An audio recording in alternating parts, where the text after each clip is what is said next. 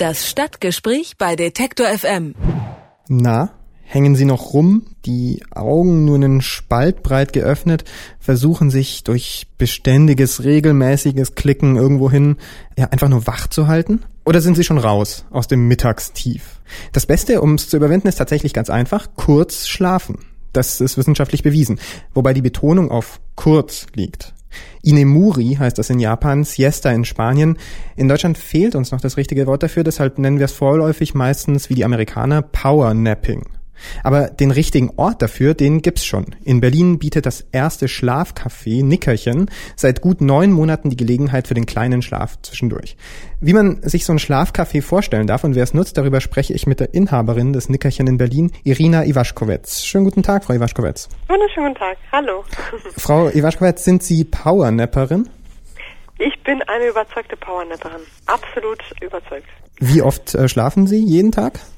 Ich versuche es jeden Tag, um ganz ehrlich zu sein, ich schaffe das äh, manchmal nur jeden zweiten, aber ich behalte mir meine Philosophie bei. Ich muss ja meine Kunden zur Ruhe bringen und muss selbst ausgeglichen sein und da achte ich schon ganz genau drauf. Ich habe immer wieder gehört, Mini-Siesta, das geht eigentlich auf dem Schreibtischstuhl. Dann man nimmt einfach irgendeinen Gegenstand in die Hand, dann dämmert man so langsam weg, irgendwann fällt dieser Gegenstand aus der Hand und so wacht man verlässlich wieder auf. Wozu braucht es eigentlich so ein Schlafcafé dann? Salvador Dali und ähm, einige andere berühmte Männer haben das wohl gemacht, der Legende nach mit einem Schlüssel. Ich habe das vorher auch gemacht, einfach meinen Kopf auf die Tastatur abgelegt. Die Entspannung ist natürlich keine richtige Entspannung. Man bleibt immer mit einem halben Ohr wach, ne? Wird man gestört, kommt ein Kollege rein, kommt der Chef rein, ne? was passiert dann? Man ist in einer gekrümmten Körperposition, das ist nicht wirklich schön für die Wirbelsäule. Das heißt also, eine wirklich gute Entspannung ist da nicht gegeben mit dem äh, mit der Schlüsselgeschichte, auch wenn sie ganz hübsch ist und ganz süß ist und besser ist als überhaupt nicht zu powernappen, aber sich doch aus den Büroräumen zurückzuziehen ähm, in einen schönen Raum, wo man wirklich Ruhe findet und nicht terrorisiert wird, wahrscheinlich überraschend, das ist doch schon eine ganz andere körperliche und auch geistige Entspannung. Okay, den schönen, ruhigen Raum, den haben Sie wahrscheinlich, auch wenn ich noch nie dort war. Spielen wir es einfach mal durch, ja? Ich habe gerade gegessen, also ich bin ja. fertig und genau. ich komme zu Ihnen ins Nickerchen. Wie geht's dann weiter? Dann werden Sie erstmal von mir direkt am Eingang herzlich begrüßt und darum gebeten, schon mal die Schuhe gleich am Eingang zu lassen. Ganze Nickerchen ist mit so einem Flauscheteppich ausgelegt, also ein bisschen Wohnzimmeratmosphäre. Die meisten sagen auch, ach, ist ja wie zu Hause. Das höre ich sehr gern.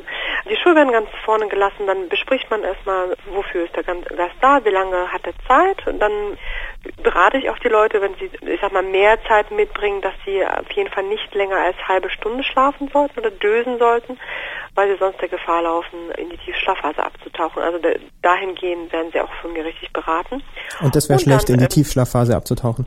Ganz genau, weil danach ist man wirklich komplett, da sind alle Körperfunktionen heruntergeregelt und dann möchte man wirklich einfach nur weiter schlafen und in Ruhe gelassen werden und dann kommt dieser Kräfteschub nicht, der eben bei einem Powernap kommt. Das ist dieser magische Nebeneffekt eines äh, Powernaps, dass man dann, wenn man aufwacht, einen Kräfteschub empfindet, als wäre man frühmorgens aufgewacht und hat ganz, ganz viel neue Energie. Und ähm, ja, und wenn man das besprochen hat und ich die Gäste mit einer Schlafbrille und Ohrstöpsel ausgestattet habe, dann gehen wir rein in den Schlafraum. Dort wird nicht mehr viel gesprochen. Dann wird eine Wolke zugewiesen, eine Schlafnische mit äh, einer orthopädischen Matratze, also mit einem Bett, einer orthopädischen Matratze, angenehm Licht, ganz schlichtem Raum, was nicht so viel störend ist und ja, entspannend sein soll.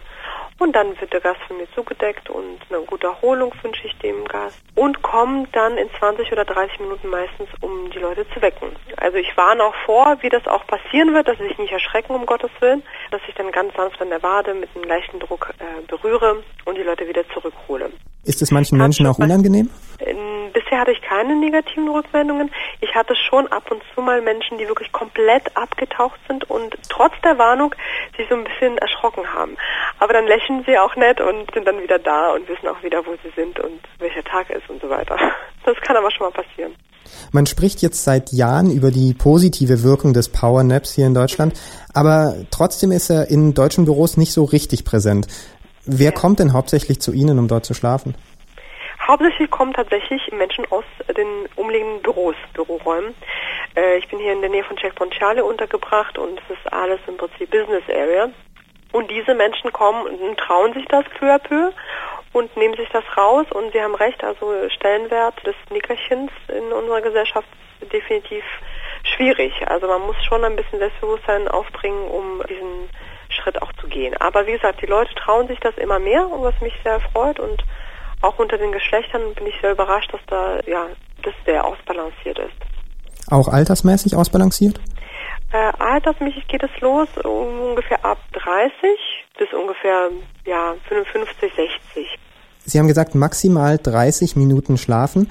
Was mhm. ist denn Ihr Geheimtipp, um möglichst viel aus einem so kurzen Schlaf rauszuholen? Ich geschult und trainiert. Für mich ist es kein Problem, sehr schnell loszulassen. Manche Leute kommen und probieren das zum ersten Mal, also bewusst in, in ihrem Berufsalltag aus. Da empfehle ich, also wenn die Gedanken verrückt spielen ne, und man äh, noch nicht so sein Büro loslassen kann, dann empfehle ich einfach eine kleine Kopfmassage vorher, um quasi die Gedanken des Kopfes abzugeben in die Hände bin selbst auch Masseurin. Und dann hat man schon eine gewisse Ruhe äh, erreicht und dann taucht man einfach schneller ab. Es geht auch gar nicht darum, sich zu viel Stress zu machen, um wirklich einzuschlafen. Es geht wirklich darum, den Körper in eine angenehme Position zu bringen und ein paar der Gedanken loszulassen. Also man muss nicht einmal einschlafen, um diesen Erholungseffekt zu erreichen. Irina Iwaschkowetz betreibt seit ja. neun Monaten das erste Schlafcafé Deutschlands in Berlin. Sie hat mir erklärt, wie es funktioniert und warum es für den Power Nap einen extra Ort braucht. Vielen Dank. Ich habe zu danken. Vielen herzlichen Dank. Tschüss. Alle Beiträge, Reportagen und Interviews können Sie jederzeit nachhören im Netz auf detektor.fm.